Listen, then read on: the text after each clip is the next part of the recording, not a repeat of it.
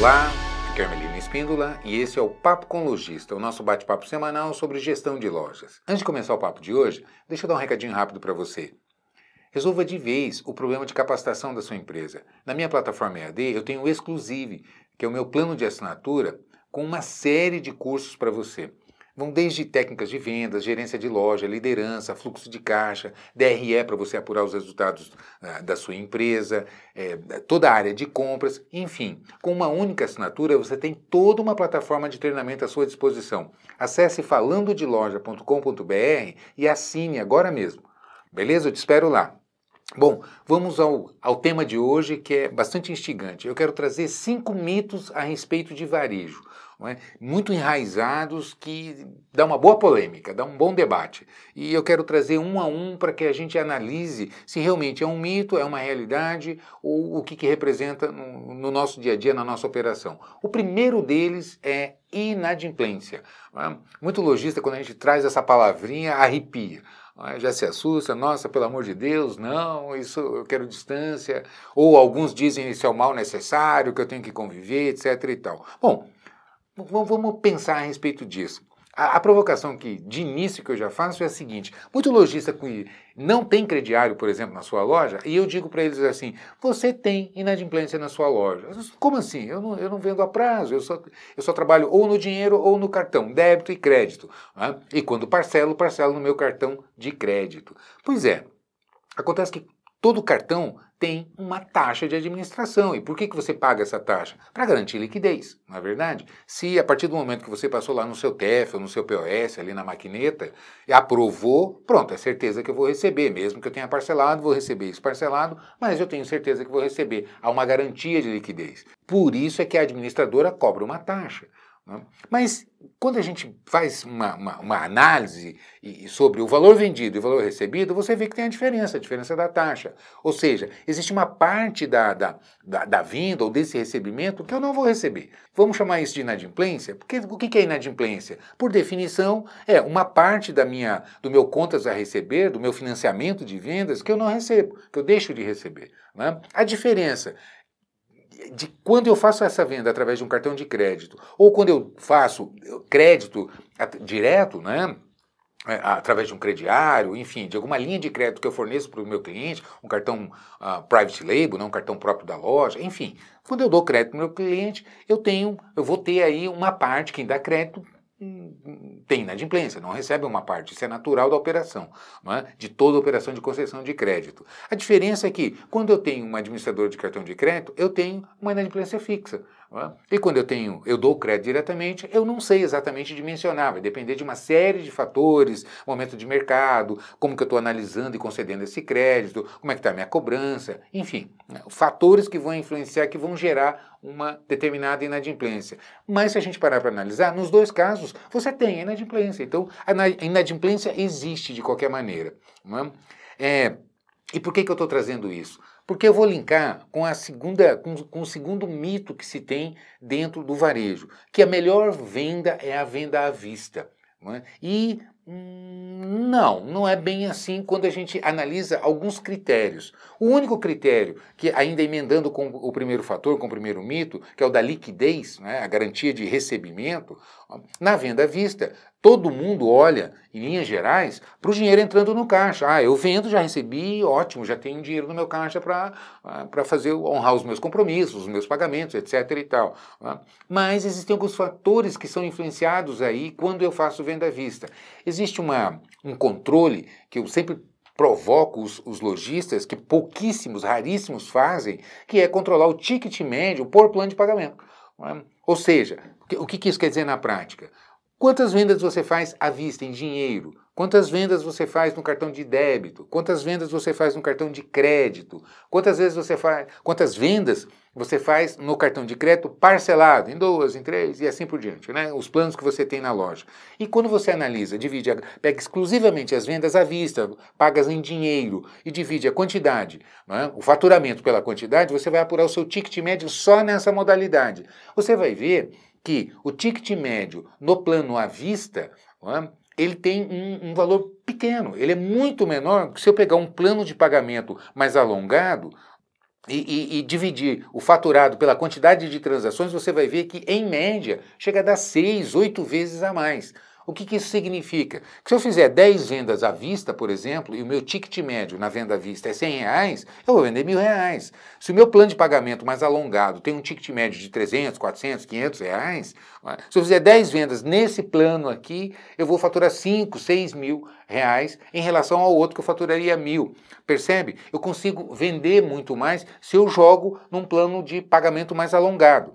Então, quando a gente olha, em princípio, só considerando faturamento, é óbvio que se eu consigo é, trazer, deslocar meu faturamento para as vendas parceladas, eu vou alavancar meu faturamento. Ou seja, eu vou conseguir, com a mesma quantidade de transações, vender muito mais. É? Fica uma questão que todo mundo coloca e é óbvio, que é fluxo de caixa. Ok, como é que fica meu caixa? Porque eu vou vender a prazo, também vou receber a prazo, mas eu tenho que repor mercadoria, eu tenho que pagar o aluguel da loja, eu tenho impostos, contador, eu tenho meu pessoal para pagar, é? enfim, eu tenho uma série de despesas aqui que eu preciso honrar. Então eu preciso fazer caixa, que é outra coisa. É?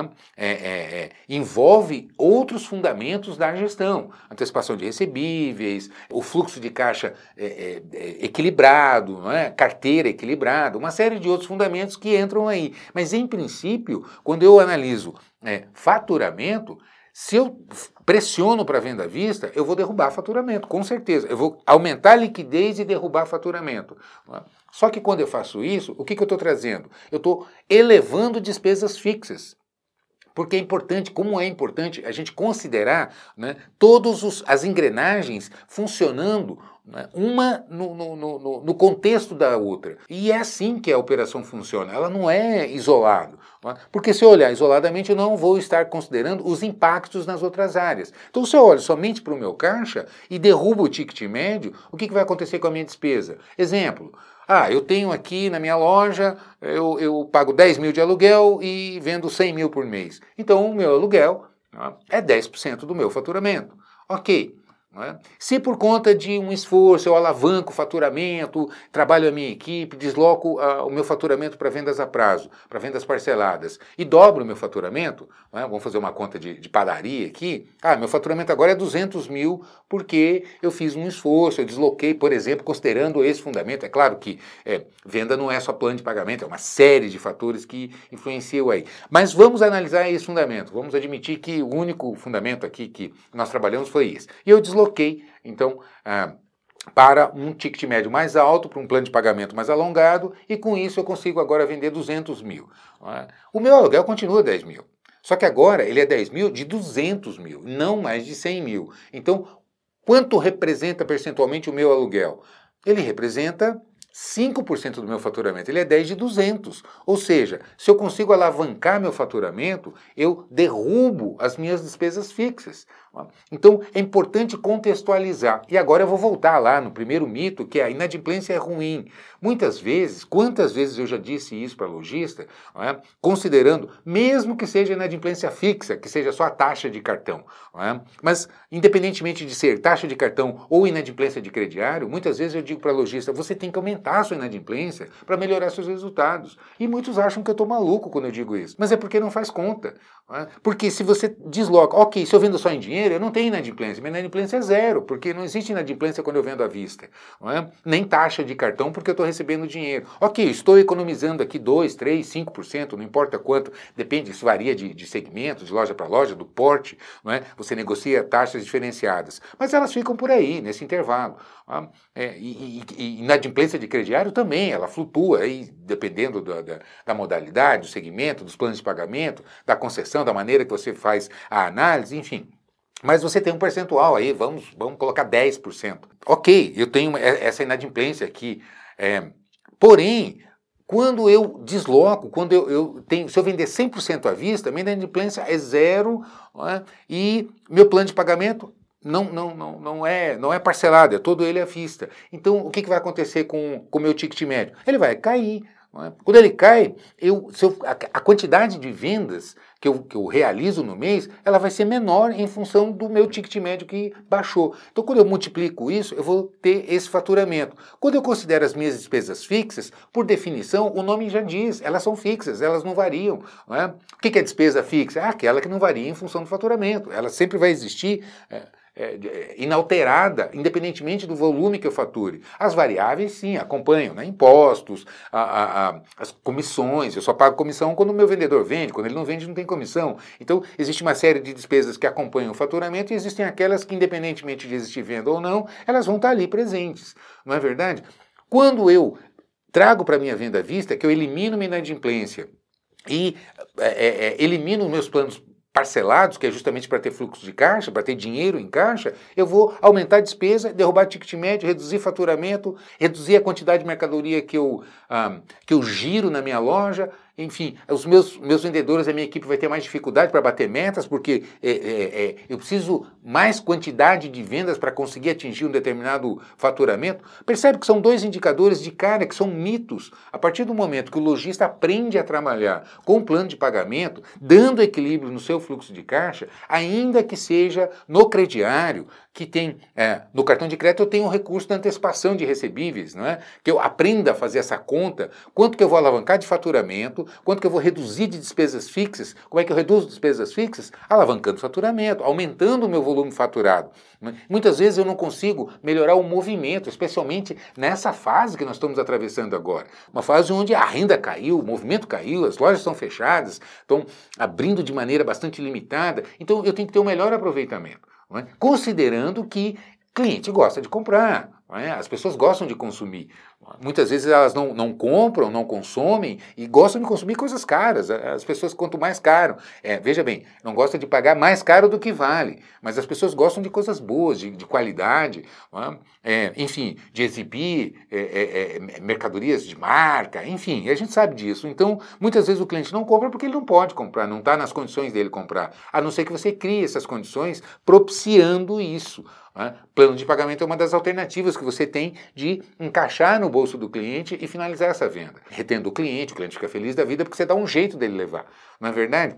E você vai alavancar faturamento reduzindo despesas. Então, esses dois fundamentos, inadimplência e venda à vista, é? olhando com o olhar correto e sabendo fazer uma boa gestão de retaguarda, você alavanca faturamento, consegue permitir com que a sua equipe venda mais, bata metas, ganhe mais, é, é, tem mais condições de negociar com fornecedores, porque você tem maior volume girando dentro da loja melhora, potencializa o giro efetivamente. Né? A gente sabe que mercadoria que dá lucro é mercadoria girando. Eu sempre insisto, eu brinco sempre dizendo assim, ó, mercadoria quando entra é? é um problema, é conta para pagar. Ela só é boa, ela só é, é, é, é, cumpre o papel dela quando ela faz o ciclo completo, quando ela entra e sai, porque quando ela sai ela deixa o resultado dela.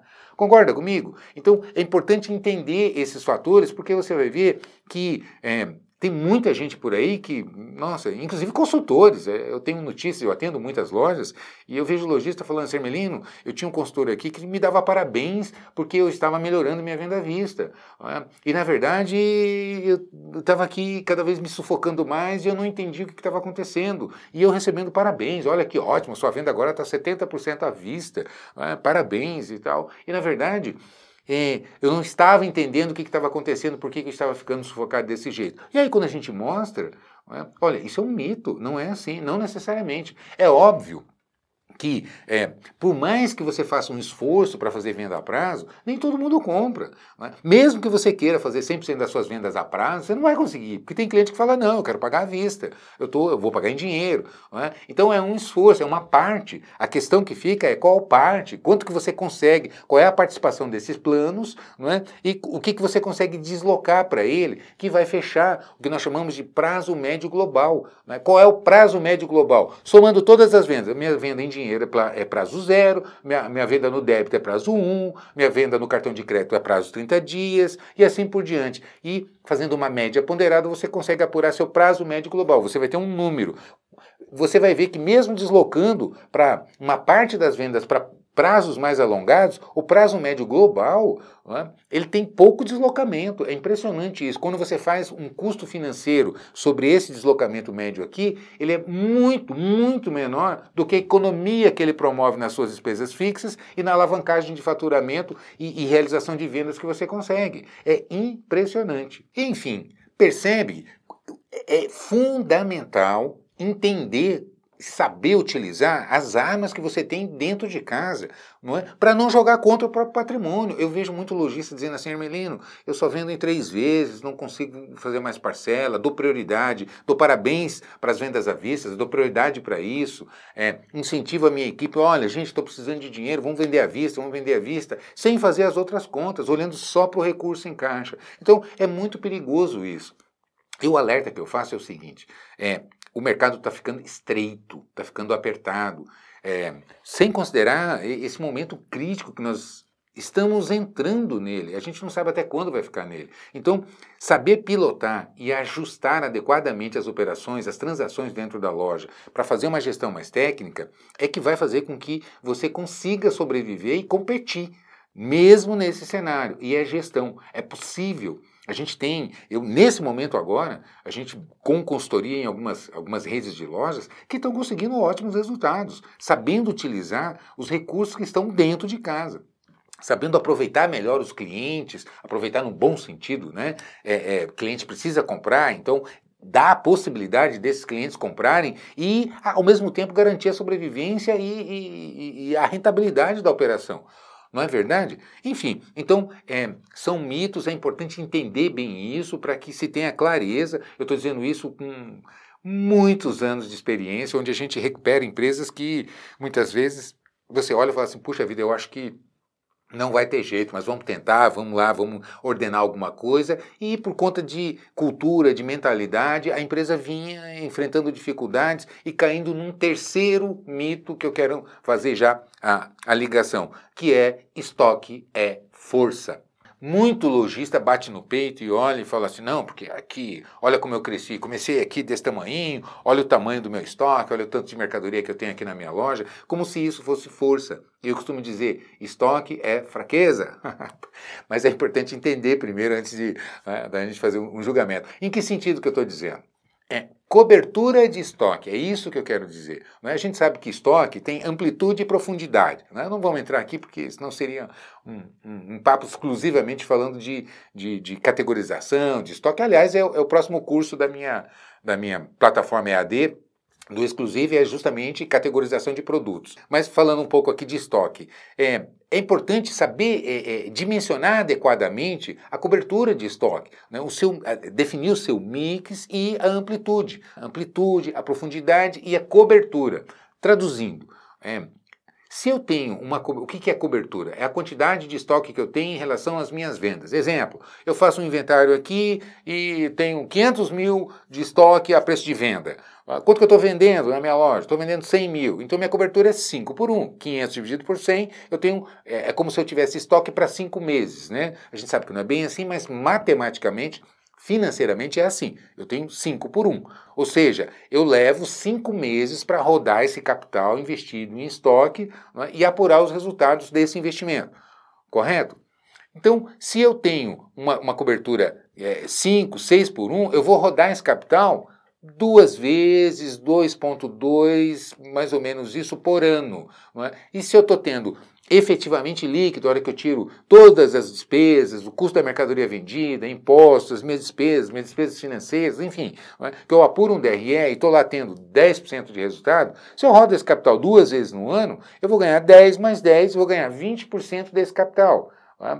Por outro lado, se eu consigo trabalhar com uma cobertura 3, por exemplo, se com 300 mil de estoque eu consigo vender 100 mil, porque está bem ajustado, está adequado, é? eu consegui dimensionar corretamente o meu estoque, meu planejamento de compras etc. Tal, é, e vou trabalhar com 3 por 1, o que, que eu vou fazer? A cada 3 meses eu rodo esse capital. Então, se eu estou tendo o mesmo resultado, considerando CMV, markup, as despesas etc., tiro o meu DRE e eu estou tendo 10% de resultado, né? Com cobertura 3, eu vou rodar 12 dividido por 3 vai dar 4, ou seja, eu vou rodar 4 vezes no ano e com esse capital eu, mesmo que eu tenha o mesmo percentual de resultado líquido final, é, de lucratividade, por exemplo, 10%, se eu vou rodar quatro vezes no ano, a cada três meses rodou, deixa 10, deixa 10, deixa 10, deixa 10. Ou seja, desse capital eu tenho 40% de lucratividade desse capital investido em estoque, porque ele vai rodar quatro vezes no ano esse capital. Concorda comigo? Olha a diferença. Uma loja que tem uma cobertura, por exemplo, 6 por 1, é? ela vai rodar esse capital duas vezes no ano. Se está deixando 10%, então vai deixar é, 20% do capital investido em estoque em um ano. Né? Grosso modo, é conta de padaria, mas é para a gente entender o raciocínio, ok? É claro que a gente, aprofundando um pouco, mas não é bem assim, tem detalhes que a gente precisa, é, precisaria refinar aqui. Mas só didaticamente para a gente entender, é é assim que funciona. Eu rodo duas vezes no ano o capital investido em estoque. Se eu estou tendo 10% de resultado líquido final, significa que eu vou ganhar 20% sobre esse, esse capital, sobre esse investimento em estoque. É? Se eu rodo quatro vezes com o mesmo percentual de resultado, eu vou ganhar 40%. É simples. Não é? Agora, é, qual que é o grande problema? Então eu preciso olhar para estoque. O ideal seria que eu comprasse de manhã e vendesse meio-dia. É? E aí o, o, meu capital ia rodar todo dia. Todo dia ele entrar, sair, deixar resultado. Entrar, sair, deixar resultado. A gente sabe que em loja isso não é possível. Não dá para ser assim. É? Tem toda uma logística, tem um mix, eu tenho amplitude, eu tenho variedade, eu tenho modelos, cores, tamanhos, marcas, enfim. É? é departamentos que eu preciso ter, complementos e etc. Então, eu não consigo trabalhar, é, é, eu tenho um limite mínimo até onde eu consigo chegar. Porém, um dos grandes erros é achar que ter bastante, como eu já ouvi muito lojista, não, eu tenho que ter aqui, eu tenho todas as cores, todos os tamanhos, todos os modelos, de toda a linha. E aí, quando você puxa a cobertura em relação ao faturamento está 12 por 1. Eu pego loja com 20 por 1. Tem estoque para 20 meses em termos de capital. Leva 20 meses para rodar esse capital. Então não faz sentido. Aí quando você olha, o lojista está apertado, está sentindo dificuldade, porque está convertendo resultado em estoque. Né? Por mau planejamento de compras, por mau dimensionamento ou por não acompanhar adequadamente essa cobertura. Então, esse é um mito. Estoque não é força. É? é? claro que você precisa ter mercadoria na loja. Sem mercadoria você não existe. A loja só existe porque tem mercadoria para vender. Mas ela tem que estar adequadamente dimensionada. É? No mínimo possível para você potencializar giro. O que dá lucro não é markup. É o conjunto markup e giro. É? Eu tenho mil por cento de markup. Vendeu quanto? Não, nenhuma peça. Quanto que você ganhou? Nada. Não é? você, não, você só ganha quando vende, quando a mercadoria entra é conta para pagar, é? correndo sérios riscos. Quem trabalha no segmento de moda sabe disso. A moda envelhece muito rápido. É? A tal ponto, eu já vi loja de ter mercadoria que nem na promoção saía, porque realmente saiu de, de, de moda, ninguém queria usar mais aquilo. O modelo era muito antigo, era feio.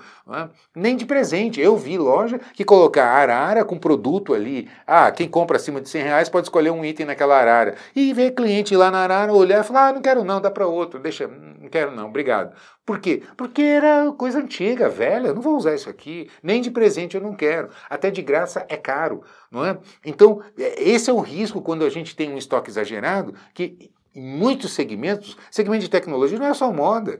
É? A gente sabe que te tecnologia hoje é impressionante como ah, novos produtos vão saindo e, e, os produtos vão envelhecendo muito rápido. Isso já é planejado pelo marketing, pela produção das indústrias, né? Então, que é a obsolescência programada, como se diz, né? Que é o, o produto ficar velho rápido, que é justamente para gerar demanda de compras de novos produtos e fazer com que esse mercado funcione.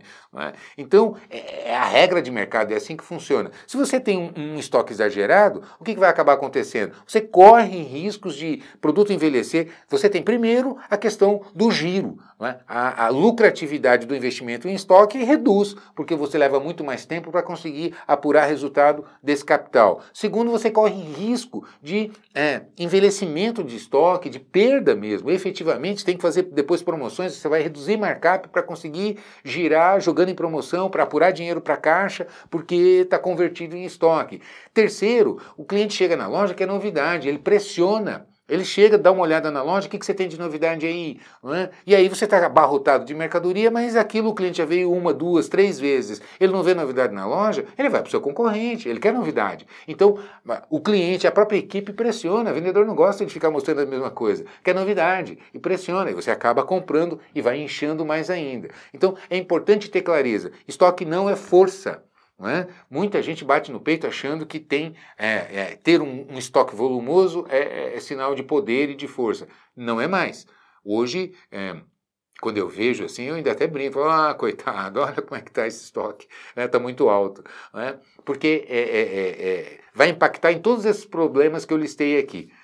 Concorda comigo? Então veja bem, é o terceiro mito que eu trago aqui e, e que é impactante na gestão de lojas. O quarto que eu quero trazer é cortar gastos. É? Como eu vejo o logística, especialmente nesse momento de dificuldade que a gente está atravessando. Não, cortar gasto é fundamental, tem que cortar gasto, cortar gasto, cortar gasto. E é mais ou menos associado com o mesmo raciocínio da, da, que eu estava fazendo com a inadimplência. Não necessariamente. É óbvio que desperdício é jogar dinheiro fora. Ninguém está falando disso, e não é disso nós vamos falar, que nós não somos loucos, não é verdade? Nós estamos falando é que existem alguns gastos que são fundamentais que você exista. Por exemplo, eu até brinco com alguns lojistas, eu digo assim, olha, é, se você apagar totalmente a luz, você vai economizar, você não vai pagar conta de energia.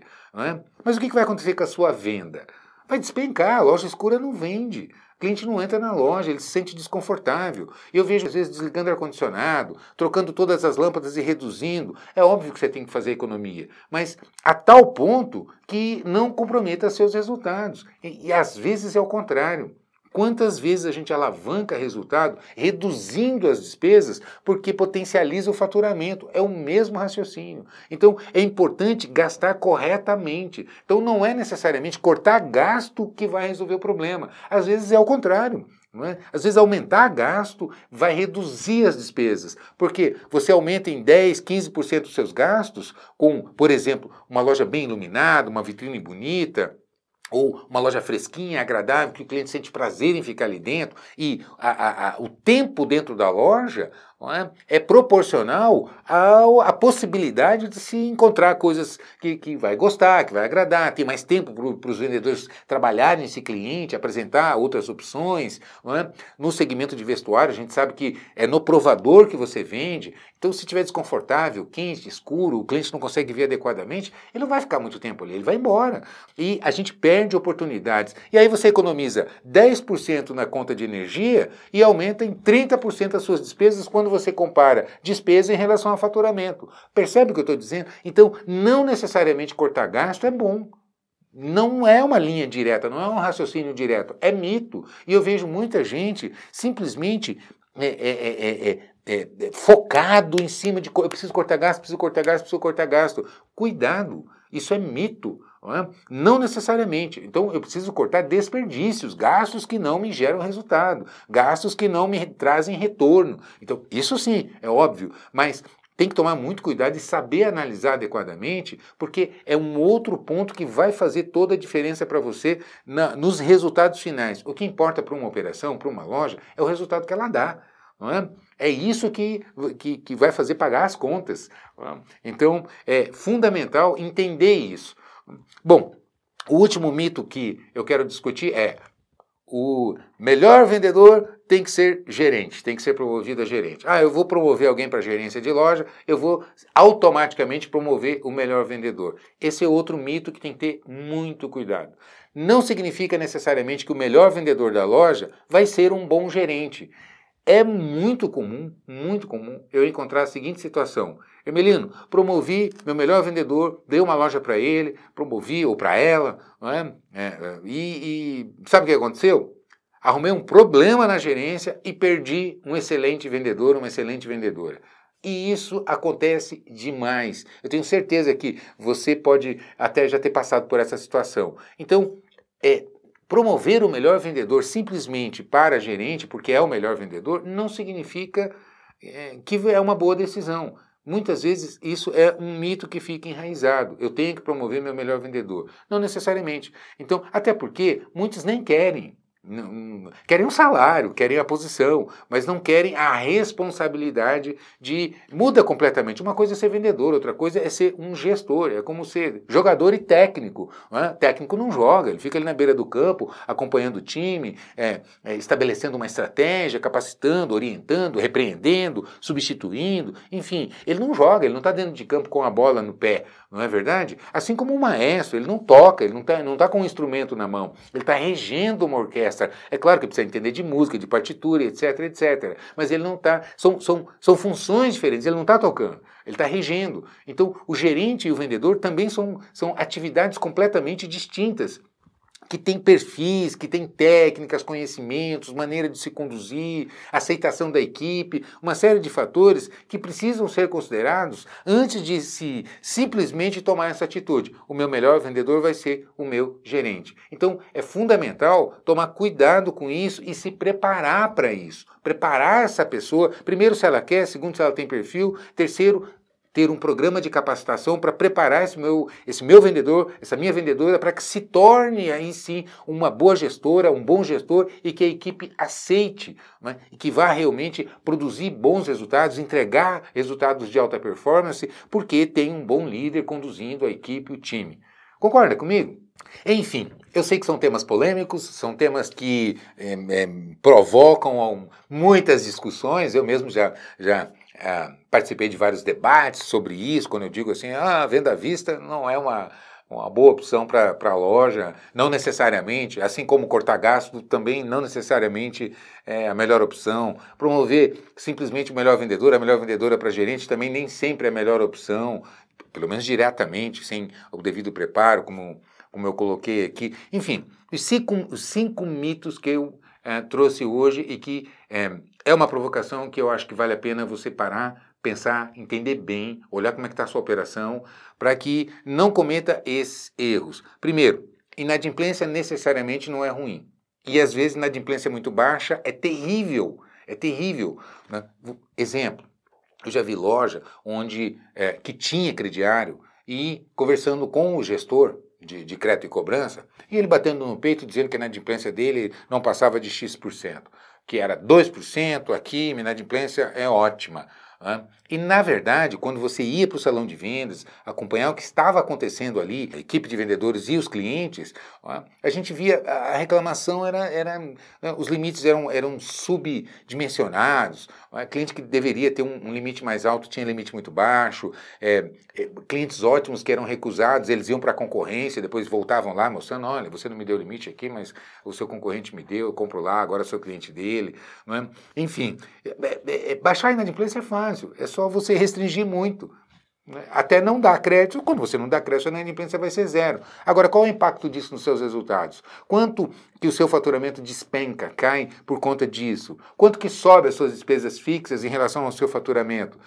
Que resultado que efetivamente, a hora que você tira um DRE, a sua operação está dando? É isso que precisa ser analisado. É? Então, esse raciocínio simplista nem sempre é bom. Então, muito cuidado com é, achar que inadimplência é ruim, né? Ou esquecer que cartão também é, é, é, é uma espécie de inadimplência, né? só que ela é fixa. Quando eu digo isso, muita gente fica. Como assim? Mas é taxa. Você vai vendeu 100 reais, vai receber 100 no cartão? Não, você vai receber, sei lá, 95. Então, 5 é pré-estabelecido. Ok, é ruim? Não, é ótimo. É uma garantia de liquidez. Você sabe que vai receber aquilo, chova pau ou pedra. Né? Mas é o, é, você então terceiriza o risco e paga por isso. Ótimo, é uma operação. É, o que você tem que fazer é dimensionar isso adequadamente, o que, que vai representar na sua operação e é, é, contextualizar. Concorda? Então, é, é, é isso que é importante analisar. Então, venda à vista não necessariamente é uma boa venda. É, inadimplência não necessariamente é ruim. Quando você fala que estoque é força, não, hoje não mais. Não é? Quanto mais novidade, quanto mais rápido você roda, você gira, maior a sua lucratividade, mais você retém clientes, mais você estimula a equipe. Então, estoque hoje não é força. Não é? não é mais como antigamente, que era um investimento. Hoje envelhece muito rápido e a tendência é você perder dinheiro. Tem que fazer promoção, baixar markup, correndo risco de perder clientes, estimulando a equipe e assim por diante. É, cortar gastos às vezes é o contrário, É? Às vezes, para você reduzir as suas despesas, você tem que gastar um pouco mais. Então, muito cuidado em sair cortando gasto. Muitas vezes você está aumentando os seus gastos. É? Exemplo típico é o da luz. Eu vejo loja é, desligando ar-condicionado, é, desligando luz, colocando luzes econômicas, mas que escurecem muito a loja, e aí cai o movimento. Cai o movimento, o faturamento despenca. E aí, quando você puxa e contextualiza, a sua despesa fixa antes era estava em 15%, agora subiu para 20%. E aí, você tá, quanto você está economizando e quanto você aumentou de despesa porque cortou um gasto. Na verdade, aumentou o seu gasto proporcionalmente. É isso que interessa, quanto que representa na, na, no seu faturamento. Não é verdade? Concorda comigo? Então é muito, muito, muito, muito perigoso sair cortando gasto sem saber fazer uma análise adequada, sem fazer um planejamento adequado. Isso é gestão.